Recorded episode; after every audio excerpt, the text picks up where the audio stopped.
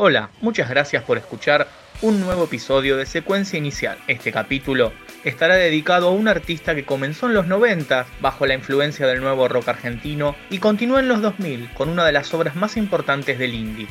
Estoy hablando de Sebastián Salvador, quien supo ser líder de Interama, banda fundamental en la primera década de este siglo. Buenas, ¿cómo va? Soy Sebastián Salvador, músico. Eh, bueno, voy a contar un poco mi historia musical voy a hacer así un repaso de, del camino, digamos, que hice con la música. En los 90 eh, empecé a tocar y en el año 95 eh, formé mi primera banda seria que se llamó Electra. Ya había tenido un par de bandas antes, pero, pero eran cosas de barrio. Soy del oeste originalmente, ahora vivo en Capital pero soy de zona oeste. Y bueno, en el 95 empezamos con Electra, una banda de Tufain Go, eh, y fue un gran aprendizaje esa banda porque estuvimos tocando cuatro años. Era realmente otra época eh, y se notaba la diferencia que hay con respecto a estos días, ¿no? Se tocaba mucho. Te puedo decir que tocábamos casi todos los fines de semana. Estábamos marcados por lo que era lo, sónico en ese momento bastante, o sea, nos unía un poco ese gusto con los chicos. Eh, con Electra nos fuimos a la costa a pasar las vacaciones dos años seguidos. O sea, fuimos en la temporada, ¿no? Un mes y medio y un mes, año 96-97. Ahí compartimos fechas con Juana la Loca, con Martes Menta, con Demonio de Tasmania, Actitud María Marta. Eh, la banda era una banda de canciones con un sonido propio de la época, ¿no? De distorsión y, un poco todo eso, ¿no? Influenciados por My Bloody Valentine, por el soda de Dynamo. Y bueno, fue un gran aprendizaje esa banda, porque toqué mucho, toqué muchísimo, todo tipo de escenarios. Ganamos premios, tipo de la Universidad de Psicología, ganamos un premio ahí, que fueron unas horas de grabación. Después salimos primera mención de la Bienal Buenas Artes Joven 97, eh, que tocamos en un escenario muy lindo ahí, con, en, un, en la Bienal esa donde tocó, que cerró Spinetta. Eh, y en el 98 eh, salimos ganadores, perdón, no ganadores, salimos dentro de los 10 finalistas de las bandas de un concurso que se llamó Ahora las Bandas en el año 98. Y tocamos ahí con los brujos y babasónicos en el Parque Centenario. Estuvo muy bueno.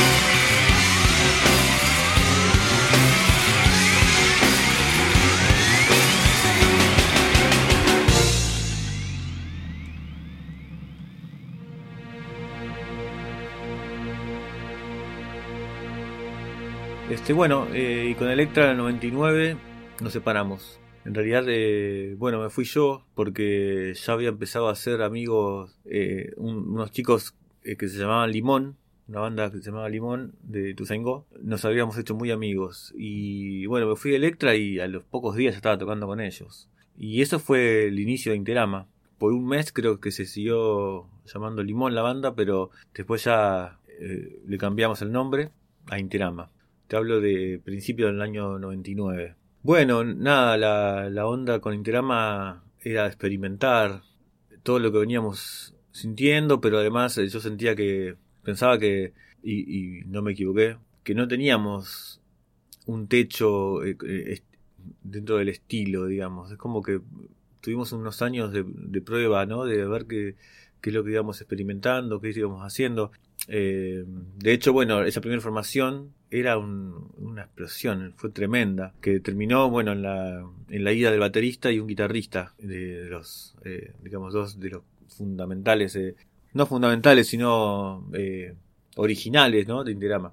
Y después eso fue el año 99. En el 2000, bueno, vino otro baterista y estuvimos en esa búsqueda todavía de, de, sonido y de, de identidad. Seguíamos tocando bastante pero sin un rumbo fijo, no sabíamos mucho cómo se hacía todo esto, de la música, qué se hace cuando se graba. Eh, teníamos grabado así como algunos, e dos EPs hicimos, pero era muy clandestino, muy, muy, muy, muy, muy para adentro, ¿no? muy, muy entre nosotros, regalábamos los discos a la gente que iba a los shows, hasta que en el 2003, o en el 2002, perdón, en el 2002, eh, uno de esos discos le llegó a Ezequiel Aguña, que es un director de cine, que hizo la película Nadar Solo una película que le fue bastante bien acá. Y a él le encantó la banda. Entonces nos hicimos amigos y él un poco nos ayudó, un poco no, bastante, nos ayudó a, encauzarnos así en, cuanto al proyecto, cómo, cómo manejarnos. Y nosotros estábamos grabando lo que fue el primer disco, El Jardín que florece sin cesar, que fue editado en el año 2003, ya con el sello que armó Ezequiel, que se llama Nadar Solo.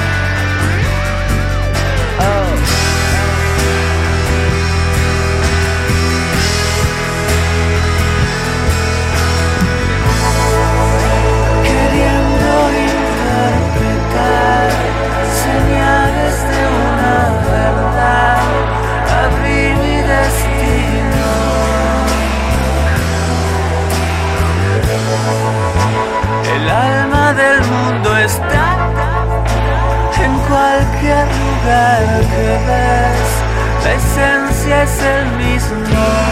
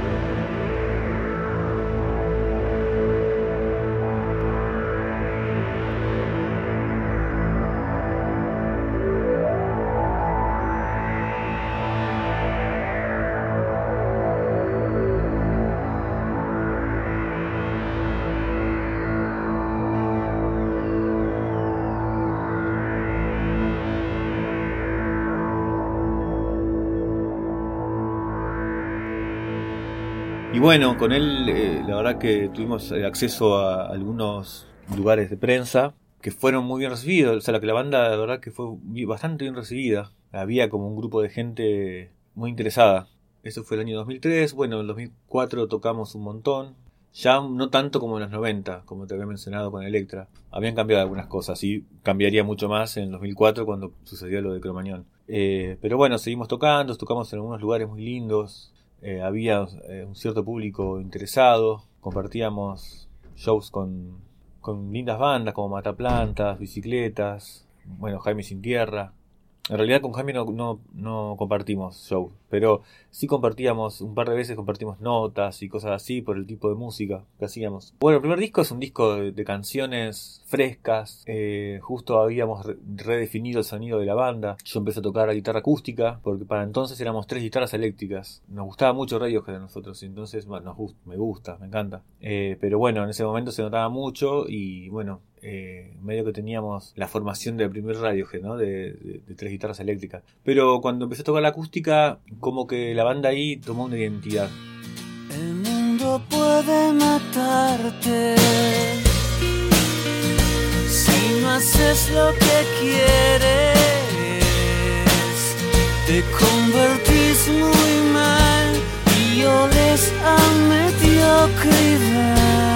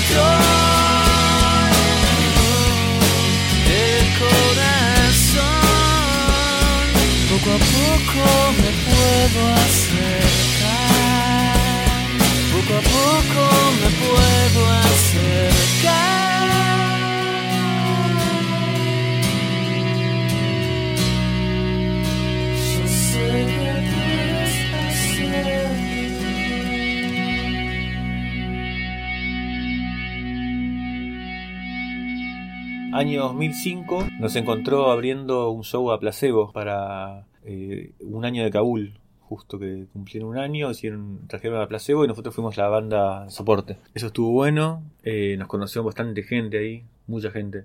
Eh, y bueno, ese mismo año seguimos el segundo disco. En agosto del 2005 hicimos el segundo disco que se llama Iniciando la máquina de ángeles, un disco La máquina intentaba meterse ya en laberintos acuáticos y, y, también profundizaba lo que habíamos empezado con, con, el primer disco. Un disco que estoy muy contento porque le puse... A mi carrera de producción, lo hicimos en, en cuatro meses. También hubo una buena recepción de ese disco cuando recién lo, presentamos, que lo hicimos en la sala AB de San Martín, totalmente llena. Bueno, a, partir de ese show en Luna Park eh, se abrieron durante tres o cuatro años eh, un montón de invitaciones a, shows internacionales, gracias a, a DG, a, Greenback, que era el, director de la radio Kabul, que bueno, se ve que le gustaba mucho la banda, eh, y, bueno, participamos en un montón de shows ahí. Participamos en, el Personal Fest 2004, que tocó Mars Volta, eh, PG Harvey, eh, Miranda. Después tocamos. Creo que fue ese el primer show, el Personal Fest. Después tocamos en Kabul, en, en Luna Park. No me acuerdo bien. Pero bueno, eh, bien, y después tocamos, bueno, en el Bue, un par de veces. Fuimos soporte de los Strokes. Fuimos soporte de Dolores Orra Jordan, la cantante de Berries en el Gran Rex. Tocamos por segunda vez en el Luna Park eh, con Maroon 5. Este, bueno, así un poco recordando los shows. Tocamos por el interior, también empezamos a abrir un poco el camino nosotros, como podíamos. Santiago del Estero, Córdoba, Mar del Plata, Rosario. Eh, bueno, fuimos bastante a Montevideo, ahí tuvimos muy lindos shows en Montevideo.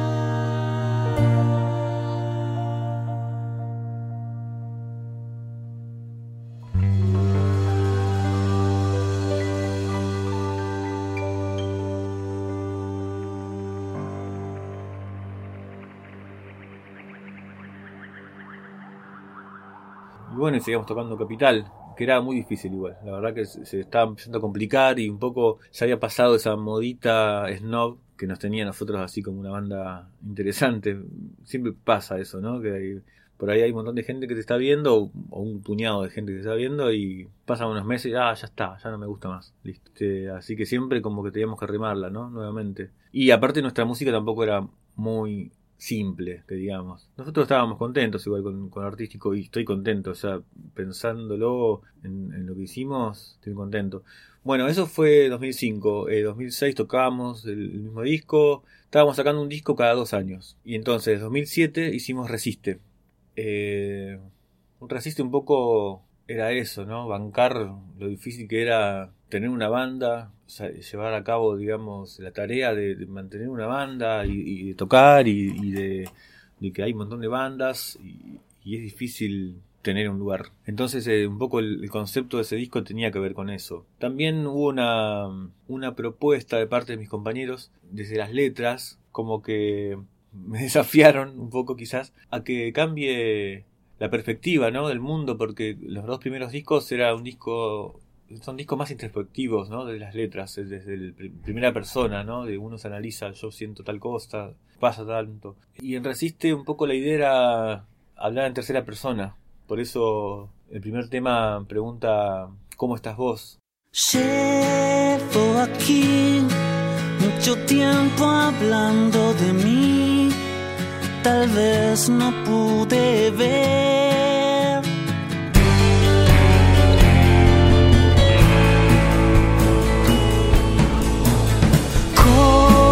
Estás vos? Seguís buscando aquel color que te saqué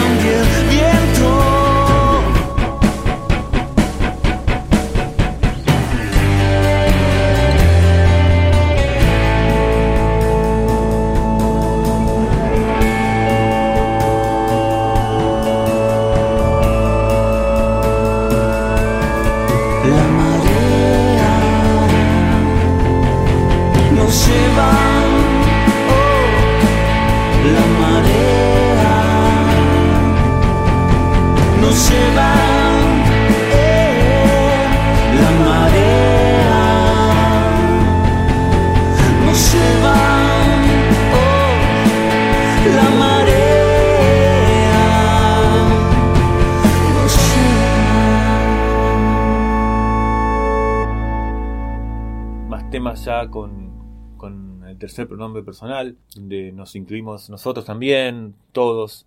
Eso está bueno. Es un poco descriptivo. O sea, por ejemplo, no sé, Julia es una, una historia de una chica. Eh, ¿Qué más?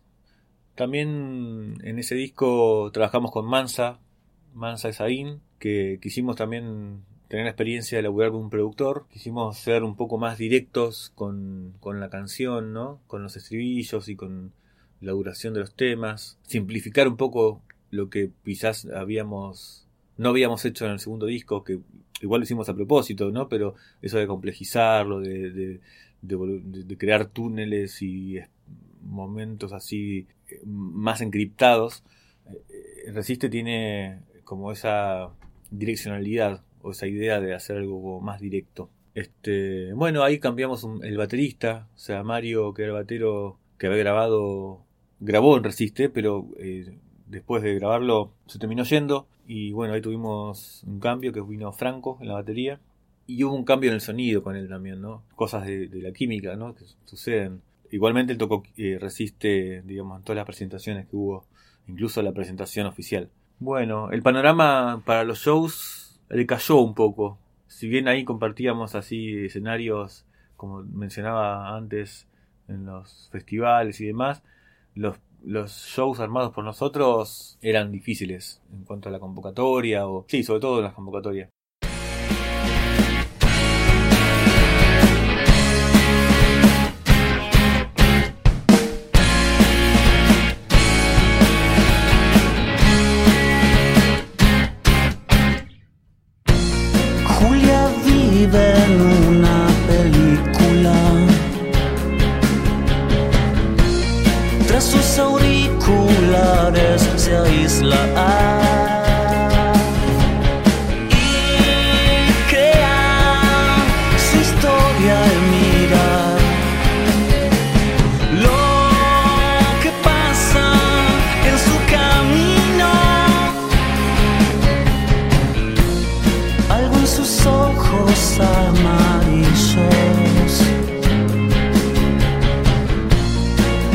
Que hay una herida sin curar.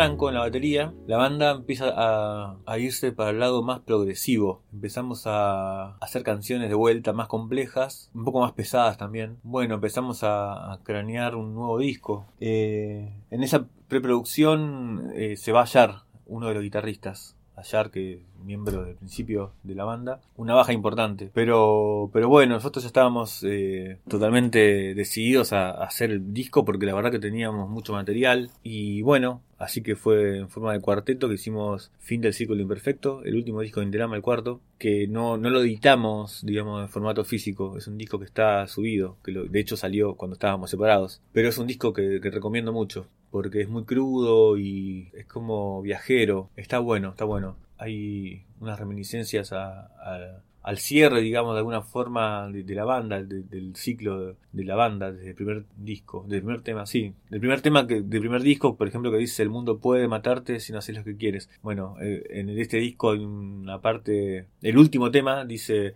alguna vez pensaste que el mundo iba a matarte. Ahí esas cosas me gustan, que siempre estábamos ahí como atentos a, hacer ciertos guiños a la obra o a la, huella, digamos, que estábamos dejando de alguna forma. Eh, así que bueno, en el 2009 eh, y grabamos ese disco y salió en el 2010, ya cuando nos separamos. ¿2010 o 2011? Nos separamos en 2010, pero el disco creo que salió a fin de 2010 o principio de 2011. Así que bueno, ese fue el recorrido de, de Ingerama. Fueron 11 años tocando. Nada, un gran aprendizaje, muy contento con, con lo que hicimos, más allá de quién lo reconozca, quién no. Cada tanto encuentro gente que me escribe o que me dice lo mucho que le gustó la banda o que le gusta la banda, porque bueno, los discos están.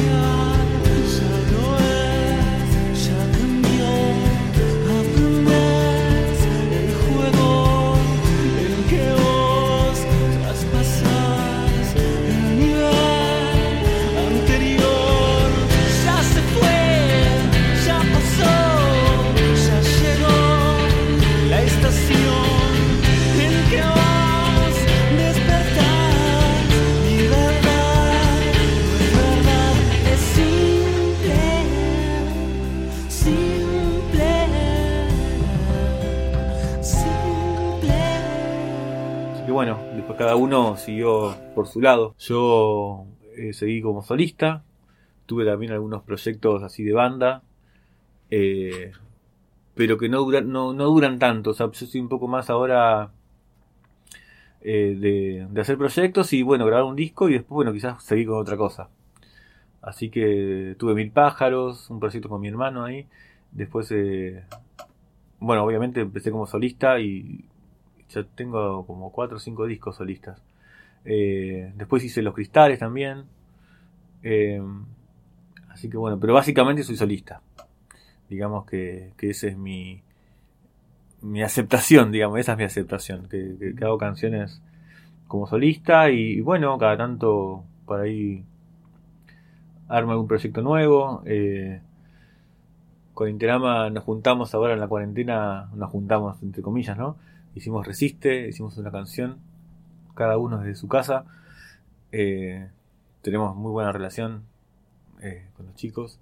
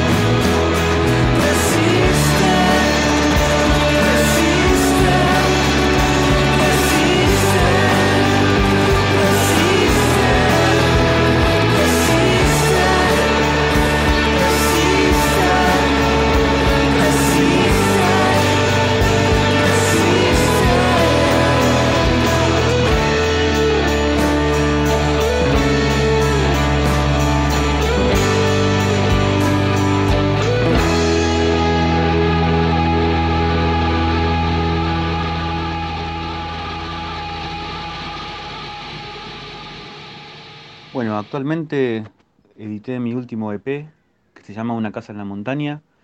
Eh, salió en diciembre de 2020. Em, son cinco temas que los grabé en la cuarentena. Estoy trabajando un video de ellos.